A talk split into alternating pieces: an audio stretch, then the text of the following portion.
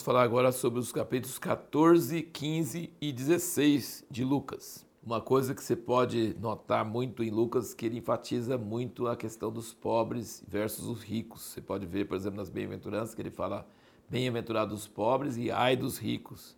E tem várias parábolas, como nós vimos no último vídeo, sobre o rico que não era rico para com Deus. Então, eh, Lucas fala muito sobre essa questão dos ricos e dos pobres. E aqui, por exemplo, no versículo 12 do 14, ele diz: Quando deres um jantar, uma ceia, não convide teus amigos, nem teus irmãos, nem teus parentes, nem os vizinhos ricos, para que não suceda que também eles te tornem a convidar e te seja isso retribuído. Mas quando deres um banquete, convida os pobres, os aleijados, os mansos e os cegos. E serás bem-aventurado, porque eles não têm com que te retribuir, pois retribuído te será na ressurreição dos justos. Veja mais uma palavra que ele diz sobre salvação, né? Salvação, entrar no reino, ressurreição dos justos. E aí alguém diz aqui, quando estava comendo, versículo 15, ao ouvir isso, um dos que estavam com ele à mesa disse, bem-aventurado aquele que comer pão no reino de Deus. E aí Jesus conta uma parábola dizendo assim, todo mundo acha que não, entrar no reino de Deus vai ser maravilhoso. Ele fala assim, é, mas você vai ver que a maioria que é convidado para isso não quer. Entendeu? Então, assim, não existe assim, é, um grande privilégio comer pão no reino de Deus. O cara está falando bem aventurado, né?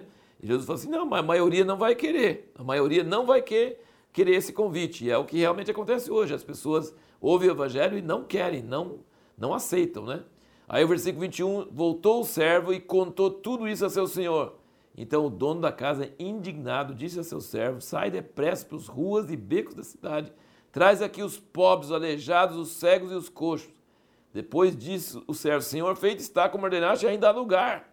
Respondeu o senhor ao servo, sai pelos caminhos e valados e obriga-os a entrar, para que a minha casa se encha. Pois eu vos digo que nenhum daqueles homens que foram convidados provará a minha ceia. Bem-aventurado aqueles que comem pão no reino de Deus, sim, mas a maioria que é convidado não quer ir. E aí quem vai entrar vai ser os pobres e os desprezados por este mundo que vão aceitar o convite. E depois aqui ele fala palavras bem duras sobre ser discípulo de Jesus. Ele falou que a pessoa tem que negar a si mesmo, a tudo quanto possui. Ele falou assim: como que o sal vai ter sabor se ele não é salgado? Como que o discípulo de Jesus vai ter algum valor se ele não é radical? se ele é mais ou menos, ele não vai conseguir salgar ninguém. Então ele falou assim: então é importante que você calcule o preço e não comece a querer ser discípulo sem saber que vai custar tudo. Então é alta exigência para ser discípulo de Jesus. Isso aqui ele está falando. E aí ele passa no capítulo 15, você percebe que no original não tinha esses capítulos, tá? Mas ele já chega e os fariseus e publicanos falando mal dele porque ele comia com os pecadores. E aí ele fala três parábolas da, da ovelha, né? O homem tinha 100 ovelhas e perdeu uma e foi atrás, deixou as 99, foi atrás da que perdeu. Da mulher que tinha 10 dracmas e perdeu uma. E do filho pródigo. Então, todas essas parábolas dão a entender que Deus dá mais valor para aquele que perdeu do que para aqueles que não se perderam. Isso é, é três parábolas para falar sobre isso. Agora veja bem qual a lição que ele está dizendo com isso. Ele não está dizendo encorajando a pessoa a ser perdida. Ele está dizendo que quando uma pessoa perdida arrepende e volta, há grande alegria no céu.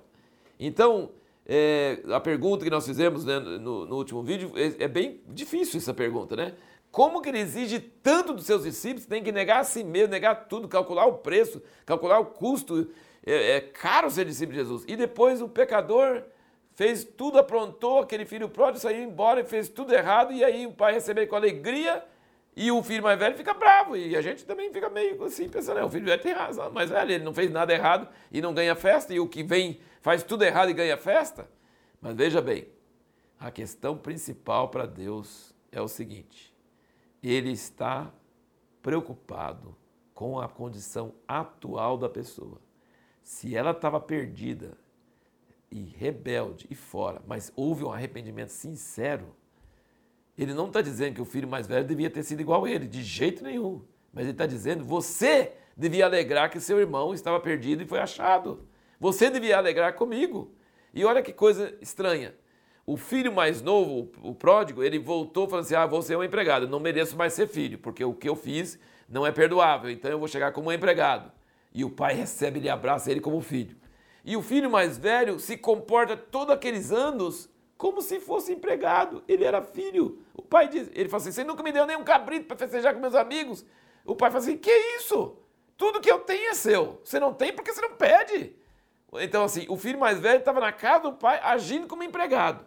E o filho mais novo queria ser empregado e o pai recebeu ele como filho. Então, o que Deus está dizendo, o que Jesus está dizendo aqui, é que ele não quer que nós rejeitemos os pecadores que sejam arrependidos, mas nós temos alegria, a alegria de Deus por eles terem se arrependido. Mas não quer dizer que nós devemos comportar dessa forma, porque nós devemos andar corretamente, cumprir os princípios do discipulado, negar a si mesmo e ser discípulo, mas nos alegrar muito quando na última hora alguém converte e é, tem alegria no céu e nós também temos alegria. Então é quase igual aquele negócio da, da parábola dos que trabalharam só uma hora e os que trabalharam o dia inteiro aguentam todo o fogo e todo mundo ganhou igual. Jesus está dizendo, não é por sem vergonhice que a pessoa não ganhou, é porque não tinha tido, não tinha caído a ficha, não tinha acontecido esse, esse clique né, de arrependimento. E como Deus não está olhando para o currículo, está olhando para esse coração, então nós temos que ter esse coração aberto para Ele, servindo a Ele de todo o nosso coração e nos alegrando quando alguém que não fez nada para Deus, mas agora arrependeu e voltou à casa do Pai, nós devemos ter a mesma alegria do Pai sobre isso. O capítulo 16 fala sobre o mordomo infiel, né? Ele diz que o, o, o primeiro foi acusado de estar dissipando seus bens, então era uma pessoa relaxada. E ele falou assim: presta conta, você vai ser mandado embora. E aí ele vai e desonestamente vai mandando o pessoal baixar o preço da, da dívida deles para ver se ele ganha favor deles. Quando ele sair, que eles é, acolhem ele. E o Senhor elogia ele. Mas por que, que o Senhor elogia ele? Está roubando do próprio Senhor e o Senhor vai elogiar ele? Não, vai elogiar ele porque ele foi inteligente. Ele largou de ser desleixado e começou a ficar esperto. Então Jesus não está nos ensinando a ser desonesto, ele está nos ensinando a ser aplicado, a não ser é assim, ele fala, os filhos do mundo né, são mais inteligentes que os filhos da luz, os filhos das trevas são mais inteligentes que os filhos da luz. Ele nós temos que ser aplicados, nós temos que ser dirigentes, nós temos que querer mesmo muito é, o reino de Deus e, e, aplicar com a inteligência. E está até falando sobre coisas materiais, sobre dinheiro. O nosso uso do dinheiro deve ser para o reino de Deus. Nós não devemos dizer, ah, é tudo para o reino de Deus, o dinheiro não é importante. Não, o dinheiro é importante. Ele falou assim, versículo 9 do, do 16, ele diz: Eu vos digo ainda, granjeai amigos por meio das riquezas da injustiça. Riqueza da injustiça significa dinheiro. Para que quando estas vos faltarem dinheiro, vos recebam eles nos tabernáculos eternos. Então, quando a gente é fiel com dinheiro e a gente é generoso e a gente ajuda pessoas que precisam e a gente investe nisso e a gente dá para isso, depois, quando a gente não tem recursos, mas esses nós estamos juntando tesouro no céu e esse tesouro vai voltar para nós. É isso que Jesus está dizendo, que nós temos que ser diligentes para realmente investir no reino de Deus e não nas coisas aqui da terra, porque aqui não tem futuro. E ele termina dizendo no 13: nenhum servo pode servir dois senhores, porque ou há de odiar um e amar o outro, ou há de dedicar-se a um e desprezar o outro. Não poder servir a Deus e as riquezas. Então nós não podemos ter dois deuses, Deus e o dinheiro. Nós temos que servir a Deus e usar o dinheiro para o reino de Deus para a glória de Deus. E aí depois ele tem aqui mais uma parábola que não tem nos outros evangelhos sobre a parábola do rico e de Lázaro. Mais uma vez, Lucas está mostrando tanto que é, o pobre tem vantagem no reino de Deus, o mendigo, do que o rico, né? Por causa das atitudes. E aí ele diz, Abraão, lá no, na parábola de Jesus, Abraão diz que Moisés, veio muito depois de Abraão, né? Abraão, porém, lhe disse: Se não ouvem a Moisés e aos profetas, tampouco acreditarão, ainda que ressuscite alguém dentre os mortos. Então ele está dizendo: se não entendem o que Moisés e os profetas falam, não adianta alguém ressuscitar dentre os mortos. E isso aconteceu, porque Jesus ressuscitou dentre os mortos e os sacerdotes, os fariseus e os judeus não se converteram. Ele falou, então, se você não crê na Bíblia, não adianta acontecer um milagre na sua frente, um homem ressuscitar dentre os mortos, você também não vai crer. Você acha que só por causa de ter um grande milagre você vai crer? Não. Se você não crer na palavra, você também não vai crer diante de um grande, estrondoso milagre.